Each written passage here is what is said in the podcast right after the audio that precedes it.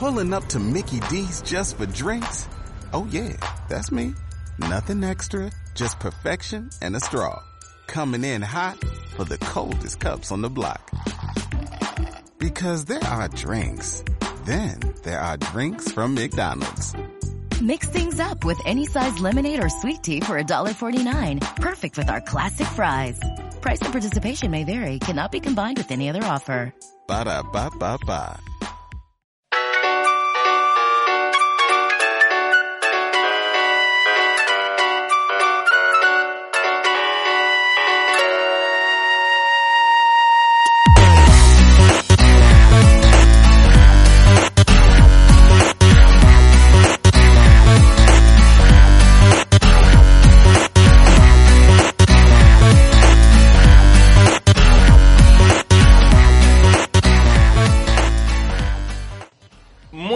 Y bienvenidos a Reseteando, tu podcast atemporal favorito, o eso esperamos, con un tema géneros de nicho. Tema que me da bastante curiosidad, ¿eh? Hemos traído cada uno un género de nicho. Este, este capítulo también da para si queremos hacer más capítulos con otros géneros. Y yo creo que voy a ir ya adelantando un poquito de lo que vamos a hablar, pero no sin antes presentar. Tengo a los controles de sonido aquí a mi lado a Luis. Muy buenas. Y también a Gabri a este lado de la mesa. Muy buenas, jóvenes. Cuando ha dicho nicho, no se refiere evidentemente al cementerio. No, no, por supuesto que no. Que quede claro. Y por último, un servidor, Juanma, aquí presentando. Y vamos a ver de qué vamos a hablar. Yo voy a hablar en primer lugar de las visual novels. ¿Y vosotros? Pues yo voy a tocar el tema de los TICON, de los, estos juegos de gestión y, y crecimiento de negocios. Y Gabri, ¿tú qué?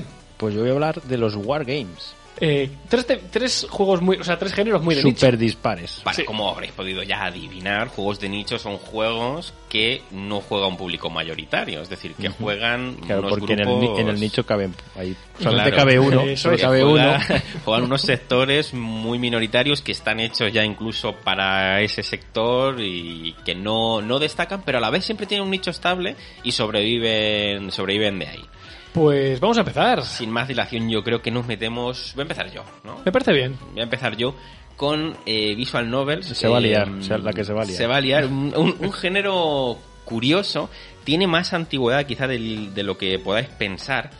Eh, y actualmente bebe mucho del indie. Actualmente eh, yo creo que Visual Novels eh, así triple A no se hacen, o es rara la que se hace.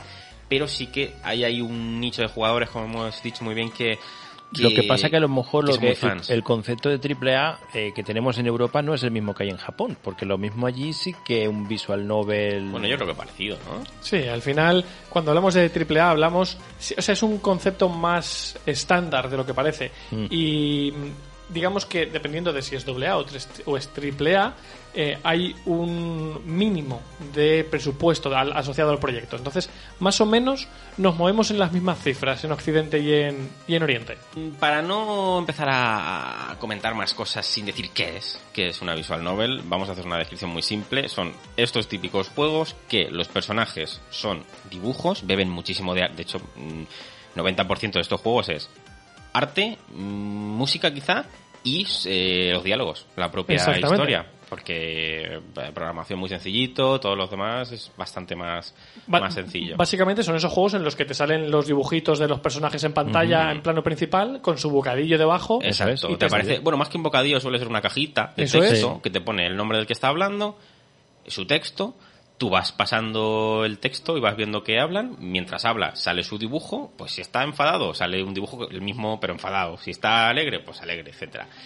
Y tiene la peculiaridad que en muchos de ellos tú puedes tomar decisiones. Pues te pregunta, eh, yo qué sé, típico, ¿vamos ahora a clase? Porque hay muchos de estos que se ambientan en instituto. ¿Vamos a clases? Pues sí, pues si vas a clase, a lo mejor hay incluso algunos que tienen eh, estadísticas internas, rollo, Claro. si voy a clase entonces aprendo X, entonces luego puedo acceder a esta zona, no sé qué, porque también se da que puedas moverte. Tienen, suelen tener algunos, incluso mapas y, y cositas así, pero son básicamente, y mm, se va a notar que esto es un programa de reseteando porque, lo voy a decir, beben y nacen directamente de las aventuras conversacionales que salen en siempre en todos Mm, nuestros está. programas. Sí, porque básicamente eh, Aventuras de texto. Aventura- Sí, eso. recordar que son aventuras de texto. Son- Los más puristas la llaman Que, aventuras que de las texto. comentábamos en, En varios programas. En varios, es que han sido ya en varios programas. Al No menos han salido tres o cuatro. sí, por lo menos. el, Sí, sí. el tema para que para que os hagáis una idea El de la narrativa. por ejemplo, Por ejemplo. El de Eh, las aventuras gráficas. Por ejemplo también. para que o sea, no os equivoquéis y, y penséis en otros géneros, aquí en una visual novel el 90% del tiempo tú lo pasas leyendo texto, ¿vale? Dándole al botón A, botón A, botón A. En momentos concretos tomarás decisiones que te llevarán a otras zonas donde seguirás leyendo texto en base a las decisiones que se han tomado. Sí, es- es- Pero es muy libro, ¿eh? Es eh, Sí, un, es un un libro. elige tu propia aventura Literal, en literal. Sí, sí, videojuego, sí, sí. ¿vale? Para que os hagáis una idea. Y estaréis leyendo pues 10, 20, 30 horas en función de la duración de la historia, pero no hay unas mecánicas ni de exploración, ni de combate, ni nada así, ¿no, Juanma? No. Son simplemente leer y como mucho eso, tomar decisiones. No son em, aventuras narrativas, se parece un poco a la estructura. Las aventuras narrativas rollo Heavy, Heavy Rain y cosas así solemos tener más... mo- Te puedes Bueno, mover libremente por el escenario. diferencia es, la diferencia es abi- abismal, porque Es estamos hablando de que visual novel eh, suele ser dibujos solamente, con algunos escenarios ahí prerenderizados y poquito más. Y como dices tú, eh, Eso siempre es. te va a salir los mismos dibujitos del mismo personaje. Puede ser que a lo mejor hay una animación distinta, Pero poquito más. Es que es muy leerte un libro de- dependiendo, adornado. Dependiendo si, la si el personaje está más feliz o está, a lo mejor cambia la expresión, ¿no? ¿Puede ser? Eso es, literal, sí, Eso sí, es, sí. que ni siquiera suelen tener eh, cuadros de avatar, por llamarlo de alguna manera, es. con el S, sino que es el- el, eh, Sí, sí, el- sí, sí. la ilustración entera del personaje. Creo que ahora también en el mundo indie se está mm, haciendo mucho más eh, y ha cogido su, su hueco, está ahí, por lo menos en la actualidad, debido a que, eh, igual que tenemos, como hemos comentado en otros programas, que si las empresas indie para otros juegos usan Unity o usan Unreal Engine, y también se usan estas, que conste, para VNs, pero eh, se suele usar Rempi, que no sé si lo conocéis. No. Pero es un motor de este tipo que te lo da, te lo da todo muy masticadito. Ah, vale. Es un poco rollo, pues eh, yo lo compararía más que con Unity y Unreal Engine con un RPG Maker. O sea, ¿vale? que es como muy, muy accesible para que cualquiera Sí. pueda hacer su propia visual novel, ¿no? Es muy Sí. accesible, pero a la vez, eh, si tú quieres ir más allá y programar cositas y demás, Es complejo. es complejo, que eso también pasa en RPG Maker. Y por ejemplo, Rempi, eh, de- de Rempi han salido juegos como, sin ir más lejos, de Doki Doki, Literature Club. Una, O sea una- que- una cosilla, porque tengo un colega que con respecto al tema este de las visual novels ha tocado un poquito, pero no con ilustraciones, sino simplemente todo texto. Todo texto. ¿Eso entraría como visual novel? Yo diría que no, porque Yo- no yo- es Ah, visual. Claro, Claro, no es precisamente- visual. claro, Bueno, sería, no, sería una mete, novel. mete, mete alguna imagen así suelta, ven- ven- vendría a ser como una aventura de texto. Yo creo que ahí ya depende del el consumidor lo, es- que, lo que es- considere.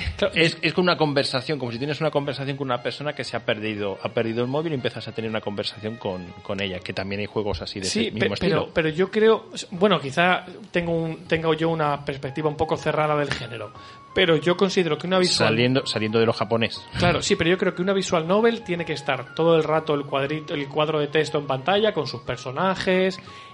Es, lo- es que, lo que yo identifico ser una visual. normal. Sí. Vale. Es lo más normal.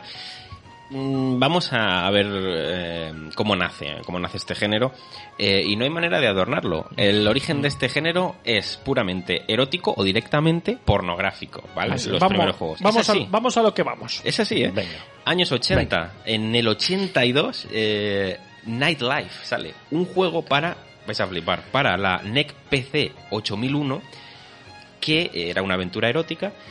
Eh, yo he visto imágenes. eh, son cuatro líneas, literal. O sea, ¿os Claro. acordáis cuando Gabriel nos comentaba estos primeros juegos de aventuras conversacionales que eran dos líneas que hacían Y- como y si fuera un árbol ahí, no sé qué? Son literalmente cuatro líneas y cuatro curvas ahí. Y que ya- y ya te si tú ahí ves algo, Ya- ya- yo, yo no sé. Bueno, bueno, oye, que hay algunos que tienen cierta edad y que los viernes por la noche Veían, la, eh, la el- del plus claro, eh, las películas porno eh, codificadas. ¿no? codificadas. Decía, ah, me estoy viendo. Un, un poco así, ¿no? Es esto, Juanma. Un poco así tiene pinta. Sí. Como curiosidad, Nightlife eh, nace... Evidentemente eran otros, eran amigos. Por supuesto. Nace como eh, una, un juego, pero a la vez se vende como una ayuda para la vida sexual de las parejas. Y es que incluye no solo el juego, sino que incluye dentro un horario para determinar el periodo de las mujeres, rollo como el, las apps vamos. que existen hoy Sí. en día, y eh, un catálogo de posiciones sexuales, o sea, básicamente un Kama Sutra. Ah, muy bien. Dentro. Hola. Digo, O sea, te compras el Kama Sutra y de paso lleva un juego, Pero en el, realidad. pero el Kama Sutra, si Madre lo mía. miráis en internet, es estos cuatro palos Ah, que ¿en hay puestos, que no sé... ¿por, por que- qué no, por qué no invitan? Digo, evitan. Así que de ahí nace el primer juego. Fijaos, primera VN que se puede considerar es como un juego de ayuda a, A las parejas. parejas que eh, han perdido la llama, ¿no? Ahí quería decir, quería decir esa expresión porque siempre me ha gustado. L'amour. Entonces, a raíz de ahí, ven que este género, oye, pues de aquí se pueden hacer cosas, de aquí se pueden sacar quizá cosas interesantes. E incluso, fijaos lo que estoy, os estoy diciendo, Square, de la época, ¿En serio? Vaya empieza a producir juegos similares. Los primeros juegos que se, que se hicieron, ¿vale? De este género, eh, el argumento es nulo y eso que van a lo que van, como, como este primero. Claro. Y mira que ahora se conoce como el género de historias. Exactamente. Un género en el que hay mucho texto, un género en el que es leer, eh, prácticamente como un libro, me van a contar, se presupone una historia interesante. Los primeros no eran así y empieza a cambiar un poquito la cosa en el 86, cuando la propia Square, volvemos otra vez, eh, lanza un juego llamado Shuiso no Dragon, ¿vale? Así ya más caballeresco, más de, de eso, de Más una historia de fantasía, ¿no? de fantasía, justamente. eh, que ya empieza a tener un- una historia mm, que se aleja de, de lo erótico, tal, que se puede que se puede ir por otros derroteros y gusta. Y después que este sí que va a sonar, en el 88 un grande Hideo Kojima Vaya. saca Snatcher, No, no he jugado a esto. Muy famoso Snatcher. Sí. Os suena, ¿no? Por lo Que menos. no, es, no es en Snapchat. No. es lo mismo. Me suena, pero no he jugado. Pues saca Snatcher, que es una, una, una VN eh, con estética cyberpunk, ¿vale? Vale. Ya en aquella época, que sí que esta cuenta, bueno, ya sabemos cómo es Kojima, una historia bastante más de locos, lo que es el Claro, que le gusta contar, y esta sí que, por lo menos dentro de, claro, obviamente dentro de la comunidad de Metal Gear y de gente tal, se Gustó. conoce mucho. Sí, sí, sí. Eh, echarle un ojo, está muy interesante incluso hoy en día, Snatcher, y seguro que lo podéis, la podéis encontrar por, por ahí. Después de esto, es en las no, es en los 90 cuando empiezan a tener las, las visual novel un crecimiento mayor. Se ve que se pueden aprovechar para muchas más cosas, tirarlo por otros derroteros y sube el mercado hasta que luego ya va bajando poquito a poco y se desinfla hasta llegar a hoy en día. Como, Como, su- sabemos como suele pasar. que ha quedado como género de, de nicho, ¿vale? Mm, Visual novel famosas, por ejemplo, como Steingate, que hay un anime que la adapta, y quizá os habéis visto más el anime o la gente haya llegado Ajá. más al anime, o Ruth the Letter, que es muy interesante. Sí. Mm, Es muy interesante la sinopsis, yo personalmente no la he... pero es también famosilla, que esta iba de... eh, Luis, creo que tú la recuerdas más. Sí, mira, esto va de un chaval que está haciendo la mudanza en su casa Es y encuentra la carta que le escribió una amiga hace 14 años. Eh, ellos resulta que se estaban carteando y él, bueno, pues deja de hablar con ella porque quiere pasar página y la última carta que ella le envía no la abre y claro, 14 años después encuentra la carta, la abre y en esa carta la chica le confiesa que acaba de cometer un asesinato. Eh, y ese digamos que es el inicio de la historia que te cuentan en Root Letter, eh, que bueno, lo ha petado, es una de las novelas visuales eh, más reconocidas, más famosas de, de todas las que han salido hasta ahora. Y Oye, pues si no tiene gorrinadas, lo mismo. Sí, sí, sí, esta tiene muy buena pinta, ¿eh? Ah, bueno, pues está bien. Esas son, por nombrar algunas así famosillas que quizá podáis conocer. Y nos vamos a meter en, en géneros, porque claro, Vale. viendo que se abrió el mercado, tenemos, bueno, desde... Subgéneros dentro del género de. Dentro, claro, serían subgéneros dentro Sí. de la VN. Es que, pero es que luego dentro de algunos subgéneros hay otros, entonces voy a decir sub-subgéneros más tarde. Vale, bueno. vale, vamos a hacer el arbolito. Pero bueno, tenemos La Deep Web. quitando, quitando los de nacimiento eróticos, ¿vale? Vale. Que ya sabemos lo que hay. tenemos los dating sims, que no tienen por qué, algunos lo son, pero no tienen por qué ser eróticos. Vale. Pero básicamente son los juegos de citas. Mm, Eres, los más famosos, quizá. El- yo creo que son los más famosos Sí. y, y con los que ha ganado fama eh, este género. Básicamente son en los que eres un chico o una chica que tienes una serie de personajes disponibles con los que interactuar y hablar y elegir eh, opciones. Entonces, a raíz de cómo tú actúes, las opciones que elijas y demás, ganarás más eh, confianza Con un eh, unos o con otro, otros. claro. Y el objetivo es ligar con alguno de ellos o lo que sea. Eh, yo creo que es lo el más típico. Eh, iba a comentar, pero esto me lo voy a dejar para el final porque es un caso muy curioso, que es el Kawata Soho. ¿Os suena este nombre? No, no, no me suena en absoluto. Pues lo vais a flipar. Me lo dejo para el final de la sección. Vale. Y también quería nombrar, porque hay un montón de dating sim de estos que seguro que alguno os suena, pero ¿os acordáis también? Porque también se le, se, se le considera el Love Plus para Nintendo 3DS. Es que es, un, es que es un juego que hay japoneses que se han cansado, se han Se casado, han casado en la con, vida su- real. con sus 3DS con este Sí, juego. Sí, sí, Válgame. sí. Es verdad. Es que quería sacarlo aquí. Claro, a que la era un, juego, palestra. era un juego de citas, en tal cual, ¿no? Es que si no me falla la memoria, era un juego, y que diría que han sacado dos versiones, era un juego de citas, como que creo que tú podías crear al... Creo, no lo sé, a lo mejor estaban predefinidos, pero yo diría que podías crear al personaje y sí, era básicamente eso, o sea, con la 3DS como que te podías ir, pues nos vamos a un batido, a no sé qué, y en la. DS te ibas y dirías que podías usar el micrófono sí, para claro, hablar y, demás, cosas claro, sí, sí, así. sí. Madre mía. Y se ve que en su día, yo recuerdo, eh, esto en la época de 3DS y tal, yo recuerdo que esto fue en Japón un pelotazo, fíjate cómo tienen que estar. Sector allí regular.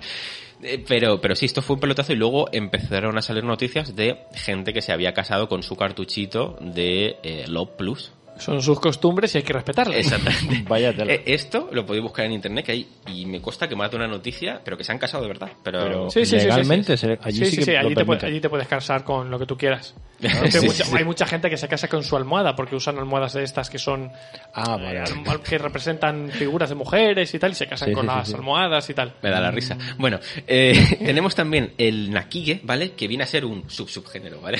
Dentro de los dating sim están estos que vienen a ser lo mismo, pero hay mucha más implicación emocional. Vale, mucha más como- carga dramática y la historia, Hay, ¿vale? hay dramita, hay salseo, ¿no? De aquí viene Clanad, que también es un anime. Pensé que ibas a decir. Ah, este no me, este no me suena.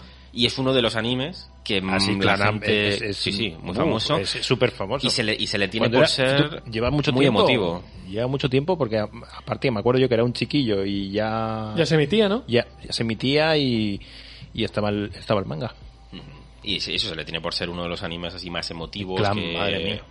Pues bebe de aquí, de, de una VN de este género. Fíjate.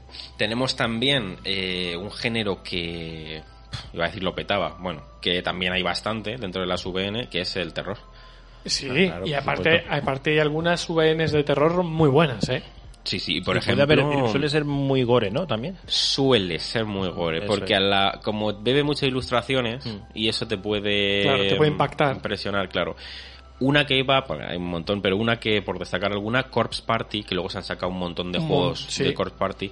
Una pregunta, la visual novels mm, suele tener también música, suele tener efectos Sí. de sonido, sí, Sí. ¿no? sí, Vale, sí, vale. sí, claro, claro. Claro, de, de hecho, bebe mucho de eso, porque tú al final estás mirando, estás leyendo, eh, al Te, tener te algo de fondo. claro, algo acompaña que- mucho la- el sonido, sí. Sí, y que a lo mejor una escena de tensión pones una música más de Claro. y ya te ya viste, viste la experiencia. Vale, pues es un, un poquito esto lo que hay con las VNs. Ahora vamos a pasar a alguna curiosidad. Venga, ¿vale? va. Os quiero contar sobre eh, Katawa Soho. Me habéis dicho que no suena nada. No, en absoluto. De verdad.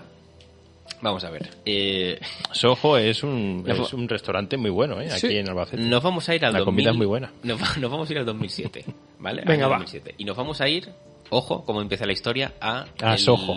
No, al, al image board de internet 4chan. Uh, Eh, en Ahí va, 4chan, 4chan. en 4chan, eh, un chico... ¿Cuánto eh, tiempo? Pone, sabéis que es, es como una especie de foro, pero cada mensaje, por lo menos de los que abre hilo, debe ir acompañado de imagen sí o sí. Vale. Por eso es una image board de imágenes. Entonces, bueno, o sea, La, 4chan super- la superficie de la Deep Web. Sí, sí, y hay de este, y de este sitio hay un montón de historias a lo largo de internet, más Madre claras, más oscuras, hay de todo. Oye, un día podríamos hablar de la Deep Web. Pero, eh, pero nos vamos a centrar ahora en esta historia dentro de 4chan que es Katawa Soho y es que en 2007 un usuario pues publica un- una ilustración fan hecha por un, Vale. por un artista fan que se llamaba, creo que me había apuntado el nombre, sí, eh, Raita, ¿vale? Que era un artista japonés sobre unos personajes que había dibujado. Eh, como si yo me da por hacer una ilustración, es decir, me refiero, no era de ningún proyecto. Vale, simplemente pu- eh, tenía ganas de Dibuja. dibujar y lo publicó. Y Eso, dibujo. básicamente. Y la ilustración, eh, que era una de las, del, porque 4chan se organiza por categorías, pues en una de las boards, como los llaman, que era de ilustración, postea esta imagen eh, que trata de cinco chicas, pero que cada una tiene una discapacidad diferente. Vale. Entonces tenemos, había sordera, cegueras, quemaduras, amputaciones. Es- esta ilustración se había hecho muchos años antes, ¿eh? o sea, en el 2000. Ajá. Y esto se publicó en 2007. De en repente 4chan. la, la publica. La publica y la gente de 4chan empieza a decir, ¿y cómo molaría una VN eh, con estas chicas? O sea, estaría chulo, pues sí, y podría aparecer no sé qué, no sé cuántos. Y dicen, vamos a crear, sabéis que el logo de 4chan es un Trevor de cuatro hojas. Sí. Dic- Dicen, vamos a juntarnos aquí unos cuantos usuarios y vamos a crear Four Leaf, cuatro hojas, estudio. ¿En serio? Y crean Four Leaf Studio, se unen artistas, músicos, también algún traductor por ahí, porque luego lo tradujeron hasta en nueve idiomas. Y se ponen a trabajar en este proyecto. Vamos a hacer el guion, vamos a hacer tal, hasta que en 2012 sale la versión en inglés y en 2014 sale una versión ya en nueve idiomas. ¿Qué dices? Este juego existe, nace a raíz de una ilustración que cuelga ahí un tío. Y la trama es un chico llamado Hisao Nakai. mm, Vive una arritmia cardíaca en un momento y debido a esto se tiene que, trans- que transferir a otra escuela, a una escuela preparatoria nueva, en el que todos los personajes es porque han pasado Por... por situaciones así. Y han estado en, en periodos de, hospitalización eh, jodidos. Entonces, se va allí y conoce a todas estas chicas. Y se desarrolla a partir de ahí la VN. ¿Cómo os quedáis? Yo- y esto se ha publicado y es jugable. Esto está en Steam, y seguramente. está- Y está en y está en español. Y está en español, entre los nueve idiomas está en español. Eh, las- la magia de Internet, lo que hace a Vaya veces, ¿eh? macho. Ahí queda. Eh, 20 años después. Oye, y por cierto, el artista no, no habrá dicho, oye, eso me suena. no, no. Eh, como más, más cositas curiosas, bueno, además de nombrar que es un género muy japonés, vende mucho Sí. allí, pero fuera está más bien jodido. Sí. Podemos nombrar Doki Doki Literature Club, que es un juego muy, no voy a decir mucho, curioso, jugadlo, no quiero spoilear nada, es un juegazo. Es un juegazo. Yo decir que, bueno, está, si no me equivoco, está en, en PC, por Está supuesto. en PC, y creo que en PC es gratis. En- no, pero en PC es gratis, digamos, eh, Doki Doki Literature Club. Eh, luego, El el, Plus. Plus, que Mm. es el que os recomiendo que juguéis, es de pago, tanto en Steam como en Switch, Xbox, creo que está también. eh, imagino que en PlayStation seguro. Mm. Eh, no podemos decir nada. Es que, no, es que es muy difícil decir algo sin hacer spoilers. de este Exacto. Por, solo deciros que es una visual novel. Yo hacía años y años y años que no jugaba visual novels. Es el último juego que he jugado a día de hoy es Doki Doki y me ha parecido una maravilla. O sea, un 10 de 10. Tenéis que tener fe, creer, eh, creednos y jugadlo. Y vais a Y flipar. cuando digáis, ¿por qué, nos ha, ¿por qué Luis y Juanma nos meten en esta tortura? Claro. Vosotros jugad. Sí, sí, porque al principio van a decir, "¿Pe- ¿pero esto? Claro, yo iba a dejar el juego. Sí, sí, sí. Al Y- principio van a decir que, que está bastante, a que estoy jugando. Pues jugad. Jugad, jugad. Y, Una pregunta, ¿es para sí. todos los públicos? Sí, eh, eh, eh, eh, a ver. Entonces no es erótico. Vale. Vale, exactamente. No, no, no hay pornografía, ni erotismo, ni nada similar. Eso es. Vale. Otra, otro casi curioso por nombrar, eh, Hatoful Boyfriend. Es como verdad. este, como este hay un montón. Este va de, es un dating sim, pero mm, tú tienes que ligar con palomas. Y tú eres una paloma. Es que no sé si tú eres una paloma. No, me parece humano. a mí que no, Este, ¿eh? este debate lo he tenido no. yo con gente. Yo no sé si tú eres. Yo creo que tú eres humano. ¿En Eres serio? humano, eres humano. Es que, a mí me, su- es que a mí me suena. Yo lo he visto por Twitter. Yo he visto creo- por ahí que, la, que idea, sí. la idea es esa: intentar ligar con palomas. Yo lo he jugado un poquito. Eh, ¿Y qué tal? Me, su- me superó. Pero es que sé, sé que como este hay que si no sé qué, pero con frigoríficos y cosas así. No- no- Bueno, el sea, que estábamos comentando off- eh, Es- es fuera, fuera, de, fuera de micro. fuera de micro era el de mi príncipe caballo. Ese. Claro que que es un caballo liga- con cabeza humana, ¿no? Con cabeza humana y tienes que ligar con él. De locos. Eh, bueno, pero el de los frigoríficos me parece especialmente... Eso, eso es muy bueno. O sea- el frigorífico. A ver, pero teniendo en cuenta que en Japón se casan con sus 3DS... Claro, ya, tam- ya- ya- ya no es tan raro, ¿no? Claro. No es tan raro. Seguramente se casen también con algún frigorífico por ahí, o sea que... Y para terminar la sección eh, y, y quitar por un momento toda esta bizarrada que acabamos de soltar y deciros, total. deciros que hay juegos muy famosos que son visual novel y seguro o casi seguro que habéis jugado y a lo mejor no los identificamos como visual novel, pero Hotel Dusk es una visual novel Ah, Hotel Dark. y habréis jugado eh, Habitación 215. Sí. Mm, Bueno, la, la dicen. Está dice- considerado, ¿eh? Bueno, consideran que es aventura gráfica. Claro, yo ¿eh? diría que es. Yo diría Es que, es como una Es que es mezcla. una mezcla, porque, por ejemplo, hay una cosa, un detalle muy curioso de ese juego: es que la 3DS, o sea, la DS la coges como un libro, la coges en vertical en lugar de en horizontal. Muy chulo, eso sí. Te pasas la mayor parte de leyendo, pero hay puzzles, te mueves. Está. eh. Es que hay muchos juegos también que mezclan la parte de visual novel Sí, con aventura cosas gráfica. jugables, sí, sí. Y también decir eh, Ace Attorney, eh, nuestro. Phoenix Wright, Ace Attorney lo veo más visual novel, por ejemplo. y Danganronpa. Es verdad. Juegos famosos que quizá no os lo habéis planteado, pero mira, habéis jugado una VN. Fíjate. y si no habéis jugado Ace Attorney, eh, juegazos. Es todos, obligado, es todos. obligado, sí, sí, sí. Sí. Y Los, los Apolo yo creo que también. Muy, muy bien. Sí. Y nada, sí, yo, vamos, yo creo que ha habido bastante locura, o sea que vamos a pasar con la sección de, de Luis a ver quién nos cuenta.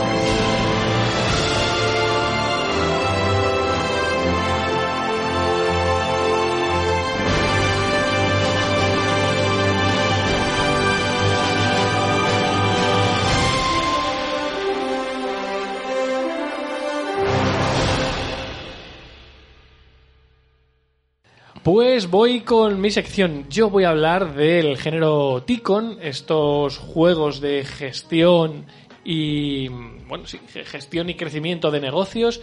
Eh, quizá los más famosos sean eh, los juegos de gestión de parques eh, temáticos, parques de atracciones, hospitales, Sí. eh, etcétera, etcétera.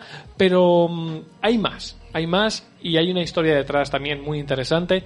Vamos a volver a los orígenes del género y vamos a ir viajando hacia el presente poco a poco. Para empezar, eh, ¿sabéis lo que significa Ticon? Buena pregunta. Mm, Juanma, quizá Estoy- un- un- claro, un- estoy intentando adivinarlo, pero dentro del concepto de estos juegos, la Bueno, es que pues no. Ticon en inglés significa magnate o. Claro, sí, sí, eso sí, Pero- pero dentro del contexto de este juego. Claro, el tema es que el- la, el- la palabra ticón viene a su vez de, derivada de administrador, quizá. no, derivada del japonés, de una palabra que se llama taikun, que a su vez, esa palabra japonesa viene derivada del chino, de taiyun, que la, la, mm, traducción de taiyun significa gran señor. Es decir, al final, Vale, al final más o menos. ticón que es gran señor, magnate, eres el dueño, el líder, el que controla un negocio, un parque temático, etcétera, etcétera. ¿Vale? Así como el, como el administrador. ¿no? El administrador. Por ahí va la cosa. Exactamente. Un Vale, poquito en la línea que tú comentabas, ¿vale? Eh, ¿Cómo surgen los, estos juegos de gestión de, de negocios? Pues hay que retroceder hasta 1963 eh, a un juego que mm, eh, desarrollaron cuatro universitarios en Estados Unidos y mm, el juego se llamaba Intub, que luego posteriormente hubo otra versión que se publicó creo que 25 años después como Intopía, en el que, bueno, pues el juego consistía en gestionabas, en este caso, una pequeña tienda y tú el objetivo era aprender economía. Era un juego que se desarrolló para que los estudiantes de economía aprendiesen un poquito la gestión de un negocio mientras jugaban a algo. Y mm, bueno, eh, este era muy limitado, obviamente, pero bueno, te, daba, te permitía gestionar el cambio, el, el presupuesto que tenías para comprar según qué cosas, eh, tenías tus deudas, podías pedir créditos, muy limitado, pero sí que te permitía pues aplicar algunos conceptos de economía. Si nos vamos a, mm, a juegos infantiles dentro del género, el primero es Lemonade Stains, que era un juego también adaptado a un concepto económico, en este caso, la gestión de un puesto infantil de eh, limonada, de zumos. ¡Qué guay! El, el típico que, que hemos visto en tantas series. conocía este. eh, en el que un niño se pone a vender limonada en el césped de su casa. Muy típico por lo visto en Estados Unidos Eh, esto, eso es. que se les enseña con, con esto a los niños a crear como su propio negocio, se intenta un poco... Exactamente. Pues lo que hacías era gestionar tu puesto de limonada. Oye, ¿cuántos limones tengo que comprar? Y- ¿Cuántos Y vasos? llegabas a tener una tienda de limonada. No, solo un puesto, pero un Vaya. puesto más grande. Más grande, bueno. ¿Vale? Eh, bueno, pues esos fueron como digamos los dos primeros acercamientos que fueron en el 63 y 64 Pues, y ya pues saltamos son unas fechas... muy tempranas, ¿eh? Saltamos al 79, después de la crisis del petróleo, que en Estados Unidos pegó muy fuerte, hubo un- una situación complicada en la zona. ¿Y qué pasa? Los videojuegos se inspiran muchas veces en hechos reales para crear sus propias historias. En este caso, acaba la crisis del petróleo y ya te puedes poner al mando en un videojuego de tu propia empresa petrolífera y cómo gestionas la extracción de petróleo, la distribución de barriles, la venta a empresas finales, etcétera, etcétera. Poquito a poco el género iba cogiendo elementos de aquí y de allá para crear esas cadenas, sobre todo económicas de momento. Nos limitamos a entra tanto dinero, gasto tanto dinero, ¿vale? Pero vámonos a los 80. Los 80 fueron una época muy chula para el género, ¿vale? Eh, por poneros un ejemplo, aparece en ese momento Airline en el 82, que ahora volvemos a él, Autochef, Business Games. Eh, Business Games ha tenido hace poquito, digamos, un remake eh, de este indie game, este ticon indie game en el que llevabas una empresa de un estudio de desarrollo de videojuegos indie. Ah, sí, sí, ¿vale? cuál dices. Pues este juego está basado en, en Business Games, ¿vale? Anda. Que era un, un juego en el que gestionabas un estudio de desarrollo de videojuegos, ¿vale? Stock Market y Black, Black and Gold, ¿vale? En el- la última época de los 80 aparece también, por ejemplo, el Millionaire, que es un juego donde gestionabas a un grupo mafioso y tenías que eh, gestionar locales, gestionar el, pago a los mafiosos, pedir No sabía de él, pero le sienta como un guante Claro. género. o sea. Por ejemplo, oye, que me falta pasta. Pues voy a apretarle las tuercas a mis locales, que me paguen más, que me quede mayor comisión, y si no, pues ya llevo yo a mis matones para que se encarguen de subir el precio. ¿Vale? Había como una gestión de la ciudad. Siempre hablamos de 1984, creo que es este juego, siempre con las limitaciones de la época, pero ya te permitían hacer cositas, ¿vale? Por ejemplo, el Airlane, Cositas malas. Sí, el Airlane que os comentaba antes, eh, volvemos a lo mismo. En este caso, controlabas tu propia eh, aerolínea, ¿vale? ¿Cuánto me cuestan los aviones? ¿Cuánto me cuesta repostarlos, limpiarlos, mejorar los servicios? ¿Cuánto voy a cobrar por cada billete? Una cosa que tiene este género y me gusta mucho es la atención al detalle. Sí, Porque eligen algo y yo soy incapaz de imaginar antes de jugarlo todos los detallicos que van a meter en las que puedes invertir, cuidar, eh, te tienes que preocupar de esto, muy realistas. Es que es eso. Eh, pero si os fijáis, al final estamos hablando de un género súper de nicho porque, claro, hablamos de... Antes no tanto, ¿no? Cuando yo era pequeño... Porque hubo una explosión en los 90, En los que vamos, 90, a, vamos a ir ahora. Pero a piensa en ponerte a jugar a un juego en el que tú estás gestionando una aerolínea y a ver si al avión le puedo ahorrar un par de eh, cientos de euros en combustible, acortando rutas. Es un juego muy de, de nicho pensado para, oye, yo quiero eh, pensar, quiero montar una estrategia, quiero montar un plan de negocio. Gestión de recursos. Lo que, Claro. pasa, lo que pasa que en aquel tiempo era una época en la cual los juegos, tú no, tú no tenías una amalgama de juegos para elegir. Ahí entonces, al haber poco dinero, entonces, Al final- entonces eh, venía tu padre y decía, mira, te he comprado un juego. El airline. El Airline. Es de simulador de aviones. Claro, pues a- vas, a, vas a conducir un avión y luego resulta que no tiene nada que ver con eso. En realidad esta gente no va a esto aerolínea. Porque yo creo que la primera vez que probamos un, un ticón de estos, cualquiera de nosotros, lo que había en portada era lo que pensábamos que íbamos a mover. Un avión, voy a pilotar un avión. Sí. Una esta de atracciones, yo me voy a montar en la montaña rusa. Claro. y Claro. luego metíamos el CD y al principio era un bajón. Pero lo que pasa es que luego había un tesoro detrás. Sí, pero es- sí, sí. eso es verdad. Bueno, mira, eh, como ejemplo de eh, ese ejemplo que acabas de poner, Juanma, sí. eh, yo pedí de Reyes un año el Pokémon azul, ¿vale? En la época de, ya os imagináis, Game Boy, ¿no? Y los Reyes me trajeron Pokémon Trading Card. Eh, yo, el bajón fue tanto que lloré. Lloré cuando encendí el es un cartucho. juegazo, ¿eh? Eh, un juegazo que no os imagináis lo bueno que es Pokémon Trading Card. Pero yo en ese momento lloré porque yo dije, yo, faltó a- te pasó como lo de un palo. un poco. Yo dije, yo quiero salir a, a capturar Pokémon y no, de repente tenía un juego de eh, una baraja de cartas y vete a jugar las cartas con otros con otras personas por ahí. Pues me chocó, pero luego había un tesoro detrás. Eh, un juegazo. Volvemos a los Ticon. bueno, lo dicho, de momento hasta los finales de los 80 el género iba creciendo, pero sí que es cierto que las interfaces visuales eran muy arcaicas, las sobre todo sabemos que en los Ticon hay muchos menús, muchas ventanas, mucho gráfico. Juegos de tutorial denso. De- Exactamente. decir, y es una cosa que a mí me echa para atrás. Y muchas veces cuando quiero, sé que me va a gustar uno de estos, me tengo que comer esa barra inicial que, no me gusta. que es dura, ¿eh? Porque al principio cuando no sabes, cuando sabes que tu tiempo es limitado y ni siquiera sabes empezar a jugar, eh, es durito. Pero bueno, en este caso, eh, en los 80 se, se empieza a perfilar el, oye, si queremos que esto llegue a más gente, tenemos que empezar a hacer interfaces gráficas más atractivas, mejor organizada la información, que todo sea más orgánico, más fluido. Duda.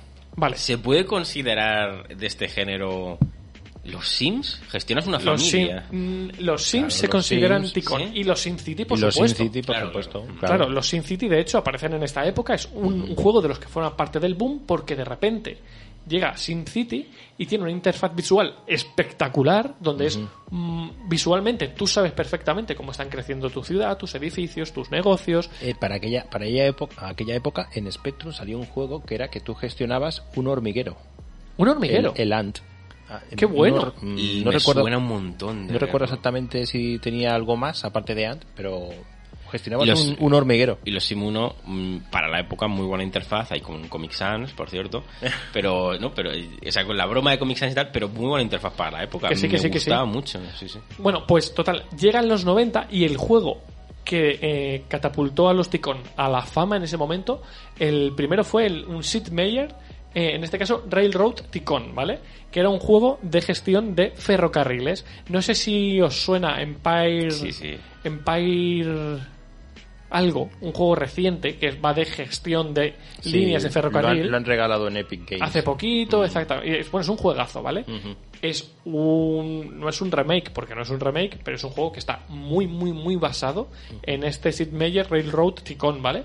Este es el primer juego que lo petó realmente, porque ya eh, gráficamente era otra cosa, era mucho más intuitivo, y Maxis, creadores de los Sims, dijeron: Oye, aquí hay tela que cortar. Y no os penséis que sacan Sin City, no, no, no. Lo que hacen es crear Atren, un juego de gestión de trenes y ferrocarriles, pero con su propia eh, mecánica, con su propio estilo visual y demás. De hecho, el juego arrasa a unos niveles increíbles, sobre todo en Japón, ¿vale? ¿Qué pasa? A raíz del éxito de este juego, empiezan a llegar los juegos a consolas también. Por ejemplo, el Airlines que comentábamos antes, aparecen en Super Nintendo, esto ya empieza a conocerlo más gente, ya no se quedan las cosas solo Durillo, en PC. ¿eh? En Super Nintendo, ¿eh? El digo, Airline, ¿eh? ¿eh? Ojo. Sí, sí, sí, sí, ya te digo. Pero bueno, empieza, la cosa empieza a crecer. Y en ese momento, 1993, Dino Park Ticon, que este puede ser que ya hayáis jugado, era un juego de gestionar tu parque de dinosaurios Fíjate. un poquito... En el 93, Jurassic Sí, Park. Jurassic Park, exactamente. Ahora, de hecho, están los Jurassic...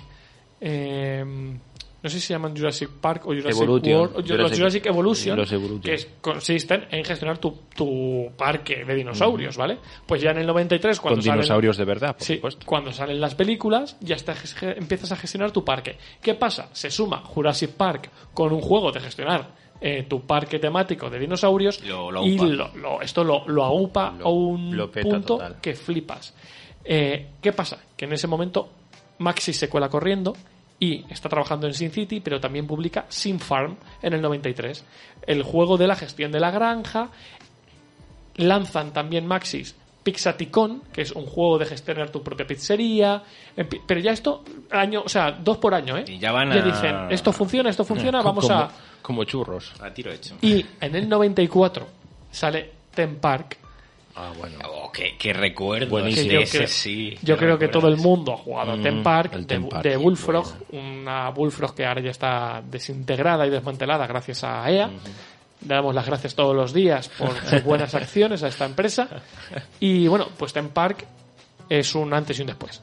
Ten Park es el juego de gestión que ahora sí que sí lo cambia todo. Sí, es el todos, icono del género. yo todos creo. Eh, habremos jugado a Ten Park, habremos jugado a Roller Coaster Tycoon, habremos jugado a Ten Park También World. Roller Coaster Tycoon, Claro. yo creo que es Tem- uno de los grandes también. Hospital también, que viene de la. Hospital también. Exactamente, pero Ten Park es el que dice, oye, se pueden hacer juegos ya no solo en los que aprendas a gestionar un negocio y sea divertido y te entretengas, sino que realmente te diviertas. Hmm. Porque ya estás creando un parque de atracciones, los puestos de comida, voy a ponerles el baño al lado, ahora voy a hacer mi, mi montaña rusa, etcétera, etcétera. Eh, yo lo, pero lo cuento aquí, anécdota.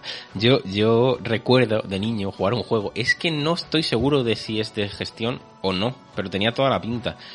Bueno, la cosa era también de un parque de atracciones. Sé que era de Disney, marca Disney, y el título era muy gracioso porque se llamaba Vértigo, así con muchas os ¿En en, serio? la portada. Eh, montañas rusas de Disney o algo así. Vértigo, montañas rusas de Disney. No me suena. Sé que a mí me gustaba porque lo que hemos comentado antes, tú ves la portada y tú dices, me voy a montar una montaña rusa. Y ese te dejaba. Tú Ah, construías, en la perspectiva de cualquier juego de estos, tú construías tu parque de atracciones, pero aparte te dejaba seleccionar la atracción, a crearla con las rutas que tú quisieras, para arriba, para abajo, tal y cual, y luego en primera persona... Te montabas. Yo ahora mismo lo estoy imaginando súper realista. Si lo vuelvo a jugar, seguro que esos son Eso dos es. polígonos. pero, pero te montabas y decías, qué guay, si estoy como en Disneyland. Y me acuerdo que tenía montañas de sus parques. Pues mira, cosas así. eh, Pues Es- el Sin City, por ejemplo, Pero no- no sé si tenías, tenías la opción de, mm, de meterte dentro de los coches. Es verdad. Y era en primera persona. Sí, bueno, en este, en este mismo sentido, Ten Park World, ya en 3D, eh, te permitía también montarte en las montañas rusas. Bueno, en todas las atracciones, te ponías en la piel de un visitante del parque y cuando se subía a una montaña rusa, tú hacías Y- el recorrido. Y hay, hay uno con el que yo he disfrutado mucho, pero no es que no lo quiero decir por si lo dices. Me voy a esperar al final. Vale. Bueno, en ese momento, eh, eso, Ten Park lo peta y sale Ten Hospital. Ten Hospital es quizá el juego de gestión de negocios con el que más he disfrutado. O sea, con el que más me he reído, con el que más. O el que más horas le he salía- echado. cu- Sobre todo por los casos, ¿eh? Los las casos. enfermedades. A mí Cuando me salían gustaba- los, los tíos estos que tenían la cabeza La cabeza hinchada hinchada, y que con el alfiler. Y con el alfiler. Y les explotaba en la cabeza, qué buenísimo. Y luego les metían un poquito de aire y Sí. ala, a casa. A la venta. Entonces era buenísimo. Pero además, ya no solo es que eh, los juegos ya eran divertidos, sino que cada vez había más opciones, muchas más alternativas a la hora de. Había uno que me estoy acordando ahora mismo eh, de gestión de la ciudad de Roma. Se llamaba Roma Ajá. y gestionabas la construcción de Roma. ¿En serio? De la antigüedad. Qué bueno. Y lo bueno es que tú le podías dejar haciendo. Era así. Tenía un rollo también un poco medio estrategia. No, no. Tú estás hablando. Tú estás hablando del César. No es ¿No? el César, se llama Roma. ¿En serio? Te digo que se llamaba Roma. Vale, Por- porque pues- tú les decías, bueno, ir haciendo faena y va pasando el tiempo. El Ah, tiempo iba vale, no, pasando entonces y ellos no, iban haciendo no. cosas. Pues eso, Ten, Ten para- o sea, Ten Hospital aparte añadía infinidad de opciones. De repente el juego eso dio un salto aún más, visualmente también. Los roller coaster, sobre todo el 3. El 3 supuso eh, el bueno, es el juego de mm, gestión, el ticón más vendido de la historia. Roller Coaster 5.3 porque era el que tenía más opciones. Claro. ya el editor de montañas rusas ya era una cosa de locos. Tenías sobre todo aquí empiezan a ver gráficos visualmente muy sencillos de entender porque los gráficos llevaban sus explicaciones al lado de no mira es que tus recursos están subiendo porque ha aumentado los ingresos por las entradas o ten cuidado porque estás pagando demasiado a los trabajadores y entonces vas a entrar en me bancarrota acuerdo, me acuerdo de eso. Pero ese tipo de cosas, eso, yo me acuerdo con el, con el Sin City cuando la gente empezaba Claro. a quejarse. Sí, Empezaba, sí, sí, sí, Están sí. quejándose porque no hay suficientes carreteras. No o no hay sufi- oye, oye, has montado una montaña rusa, pero está tan lejos de la zona de los baños que la gente Sí, luego me acuerdo de eso, eh, se mea por el camino. Sí, sí, te ponían cosas de ese palo. Claro, además, en Roller Coaster Tycoon 3 es el primer juego de la saga en el que ya puedes coger a, ju- em, a. NPCs que están por ahí Y y, llevarlo. llevarlos a sitios. Por ejemplo, oye, que alguien ha vomitado ahí, tú podías coger al A que lo limpiador limpiaba, sí. y lo llevabas a la zona, lo soltabas allí. ¿Por qué? Porque como había veces que la inteligencia artificial no funcionaba demasiado bien, Mm. dijeron, vale, vamos a buscar alternativas. La alternativa es que tú mismo llevas a tu Lo empleado donde lo necesitas. Entonces me gustaba, había detalles muy chulos, podías coger a la gente y tirarla al lago y que se ahogaran. Era, Que eso es lo que le gustaba a Luis. Son detalles muy graciosos en realidad. Es como al nivel de lo de quitarle la, La la escalera, piscina eso a los Sims. a los Exactamente. Sims. Y las puertas, quitarle las puertas. le quitan las puertas. Bueno, por ejemplo, luego ya nos vamos a los 2000 y ahí, por ejemplo, eh, Hospital Ticon, que ya a mí no me gustó tanto, eh, no, no, al- no está al nivel del TEM. eh, bueno, hostia, este era buenísimo. The Movies, ¿llegasteis a Ese es el que, que iba a decir yo. ¿The Movies? The Movies es un juego con el que yo me lo he pasado. Eh, por cierto, eh, idea original de Peter Molyneux. Es verdad. Era verdad. de, era de Lionhead El, de- el creador de Black and White. Sí, Sí, y Fable justo. y demás. Es que era un, una especie de juego de gestión de tu Y el Black de and, cine. White, Black and White también viene a ser un, Un juego, de, gestión. de gestión. Sí, ven- venía, eras, eras como un- el dios, ¿no? De Sí, mundo, eso ¿eh? es, de la aldea. Pero es que The Movies era tenía la parte de, de, mm, que gestionabas tu estudio de cine y me acuerdo que es que este actor incluso los actores se ponían alcohólicos y todo los tenías que llevar a rehabilitación y, y si no llegaban tarde a los rodajes y tal y cual. Pero tenía otra cosa muy chula que era que podías hacer que tu departamento de marketing no me acuerdo ya cómo se llamaba creara lo que iba a petarlo en el mercado o crear las pelis tú. Entonces te dejaba en la época, con la tecnología de la época, que de esto no sé de qué año es, pero hace... Pues ahora- ahora desde lo miramos. 2005. 2005, pues podías crear, podías meterle músicas, podías meterle diálogos, podías eh, ponerle unas, eh, una de animaciones que estuvieran, cada animación, recuerdo que tenía incluso, o algo parecido, que la haga estando triste, estando contento, estando enfadado, en actitud agresiva, no sé qué, grabar los planos, juntarlos. Y me acuerdo que en su día en Que internet... hacía como una especie de clip. ¿no? Sí, te hacía una- un clip y la gente subía y hacían concursos en internet con lo de Machinima y demás, que hemos hablado en algún otro programa, concursos de las pelis creadas con esto. Y era, para la época, flipáis, o sea, era una locura. Pues eh, The Movies fue un fracaso absoluto a ¿Me nivel, dices? a nivel comercial, sobre todo porque todos los, lo digo, ¿eh? todos los Ticón que salieron a partir de los 2000 se dieron un batacazo brutal, ninguno alcanzaba las ventas, de, sobre todo de la época de los 90, que fue donde estuvo el gran boom, eh, con Roller, con Ten Hospital y demás. ¿Por qué? Porque eh, una figura muy importante en casi todos esos juegos era eh, Chris Sawyer. Este era un diseñador y desarrollador, ambas cosas, que estuvo implicado, por ejemplo, en Roller Coaster, en. Bueno, casi todos los Ticon de los 90 estuvo implicado él. Y cuando llegaron los 2000, él dice que gran parte de las ideas ya estaban explotadas. Y sobre todo, habían salido tantos juegos juntos que era muy complicado mantener la atención del público en otros juegos nuevos que eran prácticamente lo mismo, pero que incluso hacían otras cosas peor. ¿Por qué? Lo comentábamos en otro capítulo. Porque el salto a las 3D supuso que algunos juegos de gestión empezasen a verse peor que los juegos que estaban saliendo en los 90. Iban mucho más lentos. Nunca había pensado en eso, pero es muy cierto. Claro, por ejemplo, Temple World, el juego que os comentaba antes, que tú te montabas en las montañas rusas y demás, el juego iba extremadamente lento. Caía todo el rato por debajo de los 20 FPS, cuando Theme Park funcionaba a la perfección y visualmente era una maravilla. Pero como había que hacer juegos en 3D, los, los parques de atracciones, los hospitales, las tiendas, los negocios, se veían mucho más feos que cuando los hacían con otros estilos gráficos.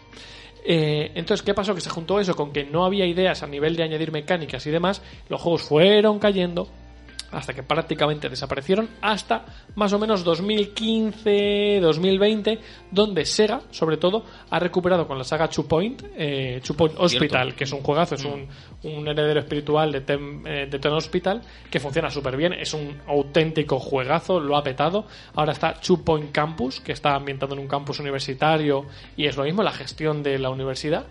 Y mm, no, no hay muchos más exponentes del género ahora mismo, porque, por ejemplo, Bueno, tienes City Skylines. bueno, sí, los City Skylines son juegazos. Y el Surviving, y- y el Surviving Surviving Mars. también. Pero, por ejemplo, eh, de juegos de parques de atracciones... Surviving Mars es. eh, es este que es un juego de mesa. No, No. no, no, es- tú dices Terraforming. Terraforming, Terraforming una adaptación no Sí, lo es, no, entonces no lo Su- conozco. Surviving lo que te plantea es, es algo similar en cuanto a lo que te plantean, luego la mecánica no tiene nada que ver, ¿vale? Eh, Surviving Mars lo que te plantea es crear y gestionar una ciudad o una colonia en Marte, ¿vale? Literalmente es crear, lo- igual que crear la ciudad en Cities Skyline, es. pero en Marte con todas las limitaciones y problemas asociados a crear una colonia en Marte. Vale, vale, sí. Eh, pero, por ejemplo, en, cu- en lo que respecta a la saga Roller Coaster, que lo petó en los 90, eh, todas las ad- adaptaciones que ha habido estos últimos años, todas han sido como poco decepcionantes. ¿Por qué? Porque ninguna ha llegado al nivel de calidad del, tr- del 2 o el 3, por ejemplo, de los 90. Muchos han sido unos juegos que se aprovechaban del nombre para vender haciendo cosas absolutamente terribles. Concretamente hay uno en Switch que se llama Roller Coaster algo, en el que ni siquiera puedes construir el parque de atracciones. Directamente tienes un menú con 12 atracciones en las que ya, o sea, ni, no las montas ni haces nada. Tú le das, oye, quiero usar la noria. Y di- directamente lo que ves es al personaje dando vueltas en la noria y tú en primera persona. Punto. Nada más. 20 euros. Eh, han salido varios roller coaster eh, muy limitados. Salió alguno para DS que no funcionaba tampoco bien porque estaba muy limitado gráficamente, muchas menos opciones.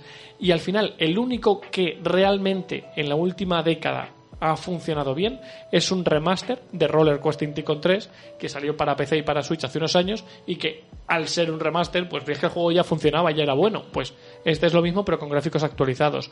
Pero que el género salvo por la saga Two Point está bastante muerto a día de hoy. Entonces, y por lo que decimos, los juegos de gestión de ciudades sí que funcionan. Pero cuando hablamos más de la gestión de un negocio, Un negocio, sí. los, los de Jurassic Park ahora están, se están sumando a la, al- a la ola de los Two Point y están funcionando bien. Pero hemos estado muchos años prácticamente sin juegos al género.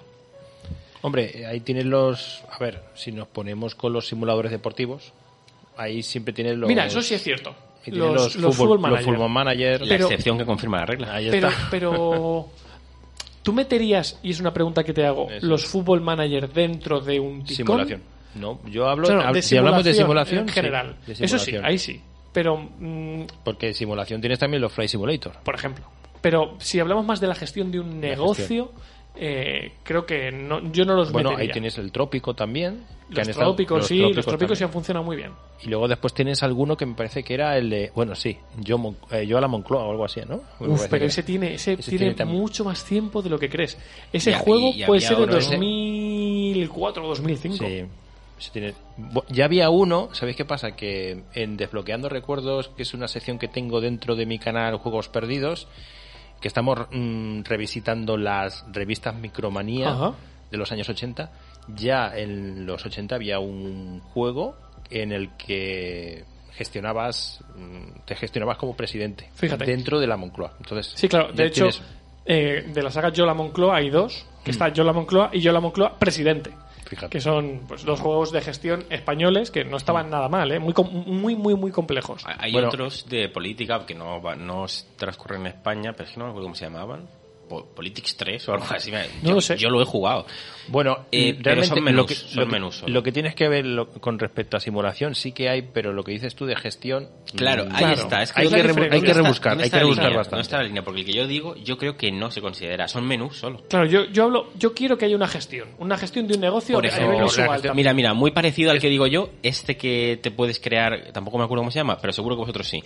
Eh, este que te puedes crear un virus y hacer que, Ah, que bueno, sí, el de virus. Contagie. Pledge, Eso lo con- Pledge INC, yo no lo Ese. considero un ticón. Claro, yo tampoco. Claro, es- ahí estás con datos y, un, y Claro, una tabla, claro. pero yo quiero lo que digo, que hay un hospital, una aerolínea, un parque de atracciones o una pizzería, pero que tú tengas algo donde vas viendo y vas construyendo. Estoy de acuerdo, estoy de Y, acuerdo. ¿Vale? Eh, lo he centrado sobre todo en eso, que sí que es cierto que se, se está- se dan bastante la mano, pero no Hmm. considero que sea exactamente lo mismo.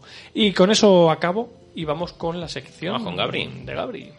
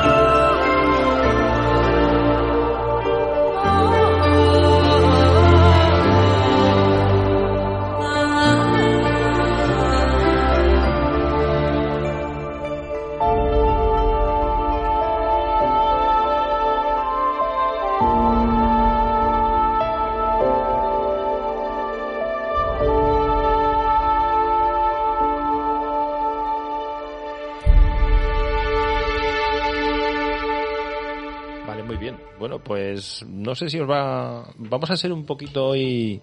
Vamos a romper en este en este episodio de, de Reseteando, porque hemos hablado al principio de las visual novels, que tienen un alto contenido equi- Erótico. erótico, Por lo menos sus orígenes. sus orígenes. y yo voy a hablar acerca de los wargames, o sea, vamos de un extremo a otro. A otro, sí. En este caso, mm, los wargames, mm, cuando hablamos acerca de eso, ¿en qué pensáis? Primeramente a vosotros, pregunto. Yo pienso en Warhammer. O sea, Sí, sí, literal. Eh, literalmente en. Warhammer, en todos esos juegos Hmm. basados en, en las franquicias o en figuritas y En demás. el lore. de- Sí. Claro. Es que es importante que esto lo dejemos claro porque si alguien piensa que un wargame es un Call of Duty, No tenemos nada que ver. No, no. no tiene nada que ver. No tiene nada que ver. Aunque sí que tiene que ver el tema de que se habla acerca de la guerra. Exactamente. Por Pero, de- Sí, esa es la, la idea. Por definición, lo que es un juego de guerra dice que es aquel que recrea un enfrentamiento armado de cualquier nivel, ya sea una táctica, de forma estratégica, global, operacional, con reglas que implementen cierta simulación de la tecnología, estrategia y organización militar usada en cualquier entorno histórico, hipotético o fantástico. Vale. Entonces, lógicamente, mm, tenemos que tener presente que por regla general eh, va a haber daño físico, eh, pero claro, en el caso de las fichas, por ejemplo, o los Warhammer, Ajá. estamos hablando de, los un- muñequitos. Exactamente, de un Los conflicto con, mm, sobre todo con figuras. Eso es, muy bien. Ya en al principio de los años de, de el principio del siglo XX ya existía el tema de los Warhammer. Claro, con los soldaditos de plomo, ¿no? Eso es, muy bien. Ya existía. Y H.G. Wells fue uno de los que le encantaba jugar con este tipo de cosas. Lo sé, porque hace poquito leí La máquina del tiempo y estuve leyendo sobre el autor, sobre Wells, y hablaba de que tenía un- el típico sótano con muñequitos y demás donde montaba sus partidas, sus partidas entre comillas, ¿vale? Sí, sí, sí. Pero sí, Ah, mm, en concreto se desarrolló el primer, lo que podríamos llamar como primer Wargames, se desarrolló en 1811. fíjate. 1811 y se llamaba Kriegsspiel o juego de guerra que se desarrolló en esa época. Y luego después lo que llegaría con H.G. Wells eh, como auspiciando estos juegos de guerra serían los Little Wars. Vale.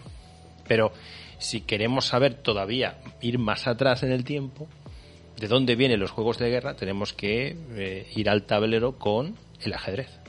Exactamente, quizá el, el- el que realmente es uno de los padres de todo esto, ¿no? El juego competitivo que no necesita parches para mantenerse en el tiempo. Ah, visto. Viva el ajedrez. No como Viva. ahora, ¿eh? Eso es. Fue inventado hace más de 1400 años y se denota que es una lucha estratégica por el nombre de sus fichas. Por ejemplo, la palabra peón significa soldado de infantería, que viene que proviene del latín, para que tengamos una pequeña idea. Entonces, eh, volviendo otra vez a los Little Walls, eran juegos de soldados para niños. Fijaos que eh, tenemos uno para adultos, que son los wargame, el wargame, el ¿no? Wargame, en el cual eh, había una sociedad, había una alta alcurnia de la sociedad que iban a los clubs, los clubs que eran solamente para hombres en aquella Ajá. época, era- habían clubs para hombres, y entre otras po- cosas que a lo mejor se ponían a, a fumar y a hablar de sus cosas, a beber, etcétera, era muy común jugar a Wargames. Y Sí, luego después había otro, otra para los críos. En, es que sobre lo de los críos que comentas, eh, de hecho en ah, no sé qué museo era, pero en Toledo podéis ver, eh, ahora obviamente ya en esta época no se hace, pero en esa época era muy típico que los niños tuvieran juguetes muy bélicos y muy metidos en, en este tipo de conflictos, incluso destinados a este tipo de juegos de mesa, vamos a llamarlo. Sí, en aquella era todo, evidentemente eran, eran los Wargames que conocemos hoy en día, pero eran soldaditos de plomo. ¿eh? Y, y fue esto un acontecimiento lúdico en aquella época, estamos hablando ya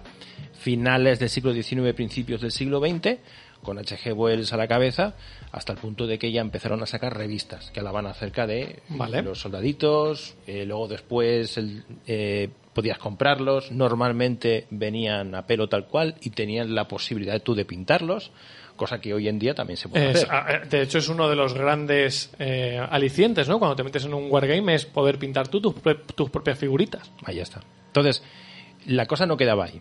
Porque durante la Primera Guerra Mundial fueron utilizados muchos de estos juegos de mesa para desarrollar estrategias que alcanzaban su objetivo principal, que era derrotar al enemigo. Entonces era una forma de simular Lo que iba a ser la batalla que se iba a librar, por ejemplo, al día siguiente. Eso es, muy bien. Y entonces se utilizaba estos juegos de mesa o estos, estos wargames. Se estaba utilizando ya en la Primera Guerra Mundial. O sea, estamos hablando de que mm, los Tiene- típicos tiene teniente, coronel y tal, con sus soldaditos ahí, que lo hemos visto posiblemente en algunas películas, ¿verdad? Es. En la mesa tan grande en la que se ven Van aquí moviendo unos las barcos, van figuras. moviendo las figuras y tal y tal, pues realmente estaban jugando y estaban haciendo como una serie de, de extrapolaciones diciendo, bueno, ¿qué, ¿qué pasaría si hacemos esto? Pues puede ser que nos ataquen por aquí, ¿qué hacemos? Tal, tal, y así, así sucesivamente. Lo que llegó al punto que con el paso del tiempo aparecieron los, los juegos, o sea, los, Los juegos, war- los wargame los actuales, wargames, ¿no? Los wargames, o sea, em, al uso para que solamente se utilizara de forma militar Vale, y eran solamente para los militares lo utilizaban. ok. Y luego llegó un punto en que ya vieron que ya no era necesario Y lo pasaron al, a la parte lúdica del a asunto. la parte ¿no? lúdica y dijeron, bueno, esto lo vamos a comercializar. Muy curioso, ¿eh? Sí. Luego después es interesante porque mm, lo que estábamos hablando acerca de las posibles, o sea, las posibilidades que te podía arrojar un, un wargame en cuanto a estrategias, ahí afectaba los errores humanos y los errores no forzados, ¿verdad? O sea, mm, circunstancias que podían tener, mira, aquí tienes que ir a esta colina y la tenemos que, Que liberar, o la tenemos que, que liberar, tomar. la tenemos que tomar, pero a lo mejor resultaba que la colina no estaba porque había aparecido de repente, o sea, había caído una bomba y, Y ya no había- ya no había colina. colina. Entonces había ciertas cosas que había que tenerlas presentes, ¿no? Entonces, aprovechando la mención de, del juego del ajedrez, que lo ponemos como, como ejemplo, hay una revista que informó que una de estas máquinas que estábamos hablando, que hacían como una especie de trabajo De análisis, de, de ¿no? análisis de algoritmo, fue capaz de analizar un número aproximado de las jugada- jugadas posibles. El, esto iba a decir, las posibles, entiendo. Sí, es, como, es. como hoy en día cuando se juega contra una IA, Claro, Eso es. coge siempre la mejor opción. Sí. Eso es. Y sería un 1 seguido de 120 ceros. que son unos cuantos ceros, ¿eh? Eso es. Y eso es, estamos hablando de una máquina súper arcaica Ajá. y de, de los años 40, 50. ¿eh? O sea, para que veamos un poquito cómo, cómo estaba el tema en aquella época, ¿no? Entonces, luego después, a partir de los años 50, empezaron a proliferar lo que estábamos hablando acerca de juegos ya para, para todos los públicos, los mismos que estaban utilizando los, los cuarteles generales, pues empezaron a, a, A venderse, ¿no? venderlo, a venderse, y ahí es cuando nació, en los años 50, el Risk. Fíjate. Anda, mira. A ver, apuntaba maneras. Sí. Ya, ya apuntaba maneras, ¿eh? ¿Y cómo llegamos a todo esto a los videojuegos? Porque claro, eh, al final es el salto, es evidente, ¿no? Vamos a juegos de tablero y luego después A juegos, a videojuegos. Sí, sí, sí. Pero lo cierto es que los wargames, por eso decíamos al principio que hay que tener mucho cuidado, no pensar que un Call of Duty, juegos actuales, son juegos eh, wargames. No. Eh, todo lo que tiene que ver con estrategia, eso sí que son los wargames. Y en esto hay muy poquito. Que surgió en su momento, lo que estabas comentando anteriormente con respecto a juegos de gestión que ahora Que mismo no hubo, se utilizan. hubo un boom y pasó después. Claro, hay una serie de, de empresas que realizaron, en aquella época se llamaban programas, porque no eran videojuegos, se llamaban videojuegos, eran programas, los cuales simulaban ese, esa estrategia. Eh, en este caso, por ejemplo, la toma de, un, de un- una ciudad concreta, eh, la posibilidad de volver a rehacer la, la Segunda Guerra Mundial cogiendo un bando aliado o cogiendo Al el bando bando del enemigo, eje, exactamente. bando del Ah, eje, Hay muchos etcétera. juegos que, que se basan en conflictos reales, que son que juegas tú el conflicto e incluso pueden tener otros resultados o lo que Claro. sea. Sí, sí. Y entre ellos, pues tenemos entre algunas de estas empresas esta Strategic Simula- Simulation, que creó el juego Steel Panthers Eh, un juegazo. eh, este juego puede ser de los 80. del 95. Fíjate por. Fíjate. Es del 95. Este juego es del 95. Lo recordábamos antiguo. Pues lo- he visto Y vídeos. luego después hay otro que es del 89 que es Panzer Battles. Ah, vale, que a lo mejor ese es el que he visto yo. Ese es, ese es muy bien. Que al final lo que, lo que estás viendo mm, dista mucho de, de ser gráficamente súper vistoso. Claro, en realidad lo que estás viendo es un conflicto, en este caso con eh, tanques como protagonistas, en el que al final no dejan de ser modelos y figuritas que tú vas, se van moviendo por un tablero para ir tomando o perdiendo territorios. Eso es. Ahí ahora lanzo yo una pregunta. Y os lo digo a vosotros, porque por- a lo mejor os sonará el comandos. Por Sí, supuesto. claro, Entonces, que era con- en español el juego. Sí. ¿Consideráis el comandos como un wargame en base a lo que conocemos? Te diría que sí, pero... Yo te diría que no. Estaría, ¿ves? Estaría ahí la cosa en el... Te diría que sí, pero con... Yo, con peros. yo Entre comillas. ya, macho. Yo te diría, yo te diría que no. Pero bueno, eh, podría entrar como un sí, ¿eh? Hmm. La cuestión es que los creadores del comando se fijaron mucho en los wargames. los wargames en los para dar- wargames. Lo claro. que pasa es que luego le dieron el punto de rol. Claro. Punto de rol y, Y punto de, y de más, estrategia. y de estrategia y más acción estrategia. en tiempo real, etcétera, etcétera, Claro. ¿no? Aunque bueno, la mayoría de estos wargames tenían eran tiempo real Sí, total. Y sí. es que aparte, más tiempo real imposible, porque en aquella época, cuando estamos hablando de la Spectrum, por ejemplo, iban con casete y eso Claro, tenía eh, eso no, no había tiempo para pensar. no había mucho más tiempo, ahí tenía que entrar sí o sí. Tenemos, por ejemplo, el juegos que, que son españoles como OTAN Alerta, Warzone, que este salió en el 85 para Spectrum y es Ajá. un juego español. Sí, sí, sí. Eh, salió bajo el sello Juegos y Estrategia de Hobby Press, Vale. lo, lo auspició y de ellos salieron unos cuantos, entre ellos este OTAN Alerta, y en el cual vemos un mapeado de Europa y tenemos eh, que es la zona de la OTAN. Y, y entonces pues recibimos algún tipo de ataque enemigo, puede ser los rusos, puede ser de cualquier país, etcétera, y tú tienes que gestionarlo. Y, y lo cierto es que luego después salieron juegos ya más comerciales, como por ejemplo el Rambo, que salió en el 85, eh, de la mano de Ocean. Ocean fue el mismo creador del Batman, que es muy conocido, es uno Sí. de los mejores videojuegos de Spectrum. Estamos, seguimos en los años 80. Y es cierto que este Rambo, por ejemplo, ya tiene detalles que no tienen nada que ver con el Wargames, pero sin embargo lo meten dentro de Wargames porque hay momentos en los cuales tienes que hacer gestión. Por ejemplo, hay, hay momentos en los que el personaje tiene que, porque es un plataformas puro, pero luego después hay momentos en los cuales tú mm, eh, llegas a una especie de panel Y en- tienes que gestionar recursos y demás. que- lo que tienes que hacer es, eh, Por ejemplo, te, hablan por radio como si te dijeran, "Oye, ¿qué es lo que quieres que destruyamos? Y entonces tú lo tienes que indicar. Fíjate. Tiene ahí una mezcolanda bastante interesante, bastante maja. Y lo cierto es que eh, mencionamos los wargames porque mm, lo que es al uso, el wargame está prácticamente desaparecido. Yo te diría que mm, dentro del género, yo metería los juegos de Warhammer, por ejemplo, que ahora están viviendo un, un segundo, Sí. una segunda juventud, por ejemplo. Eh, Lo que pasa que, bueno, yo ahí, ¿sabes qué pasa? Que mm, no entraría como que el Warhammer, no solamente en tablero, sino también en videojuego, yo creo que le no es un wargame puro. No son puros, pero, No pero, son puros. pero como sí que vienen de un juego de tablero... En todo Sí. caso serán cigarros puros, ¿no? Llevaba ya unos cuantos capítulos sin hacer una de estas. Eh, vamos a ignorar a Juanma, pero como, Sí. como, como Warhammer sí que viene de un juego de mesa con figuras y tablero y combate por turnos, con dados, eh, etcétera, etcétera, sí que en mi, en el- mi corazón los juegos que están Sí, saliendo... Hombre, yo, yo puedo comprender que a lo mejor te viene una, una empresa y dice, vamos a aprovechar, pues como la típica que hace un trivial en Sí. 3D y hace, dice, vamos a hacer algo parecido como una especie de RIS, como si fuera un tablero, pero en videojuego. Pero es que están saliendo, porque el, el tema es que están saliendo mm, como muchísimos géneros, o sea, muchísimos juegos de Warhammer de un montón de géneros. Y sí que es cierto que hay algunos que yo no los meto, pero están sacando algunos juegos de estrategia de Warhammer que sí que son muy tácticos, juegan mucho con el- la gestión de, de controlar zonas, terrenos, eh, mm, que sí que yo metería quizá.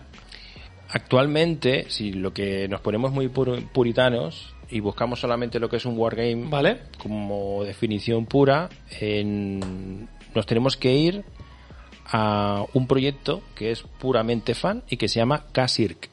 ¿Y de, de qué va, K-Circ. de qué va esto? Es un videojuego libre inspirado en los lineamientos de los juegos de juego de, de- de los Wargames, en este caso. Y es un juego que, si lo buscáis, K-Circ, terminado, empieza por K y terminado con K también, ¿Vale? eh, sigue activo y es un juego que se puede jugar online. Oye, pues mira, le vamos a echar un ojo mm, por hacer, al menos por hacer la prueba. Sí, por lo menos para eso. Y poquito más que comentar. Eh, es cierto de que es un, un género de, que tiene un nicho muy específico, Sí. porque estábamos hablando acerca hace un momento del tema de la gestión de un parque de atracciones Y- pero aún así esto es más específico aún. y esto es todavía más específico. Sobre todo porque ha habido una cosa que, fíjate, cuando empezabas la sección, yo pensaba que ibas a tirar hacia otro tipo de juegos, más a los wargame tipo Warhammer, ¿vale? Claro. Eh, ¿Vale? Pero viendo hacia dónde te estabas yendo, digo, hostia, es que esto es muy, muy, muy, muy, muy, muy, muy, puro. específico, Muy puro y muy asociado a la definición del género. Claro. Que sé que hay juegos, pero son juegos que yo no he tocado en mi vida. Mm. Eh, claro, yo es- es que creo que es muchísimo más pequeño que Más los. Ticon o que las Visual Novel, por ejemplo. Bueno, hasta el punto hasta el punto que en estos momentos pues lo- Prácticamente no hay juegos. No hay. No hay juegos. Mm, Entonces, que más que de nicho es que Se- está se- se- se- desapareciendo. se está muriendo. casa está Sí. prácticamente desaparecido. Porque, porque los otros por lo menos han encontrado en su nicho Un grupo de eh, jugadores. donde sobrevivir, sí, Sí. y beben de eso. Pero estos, no sé. Pues con esto vamos a acabar, me parece a mí.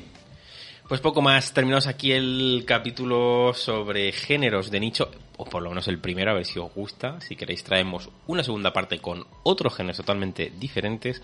Podéis escucharnos en ar- eh, buscar, bueno, en iVoox estamos como Reseteando Podcast.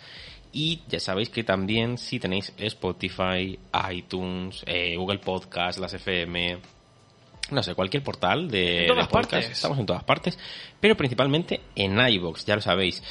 Y redes sociales, Twitter, arroba reseteando barra baja cast con C, repito, arroba reseteando barra baja cast. Nos vemos en 15 días con otro Safe Room.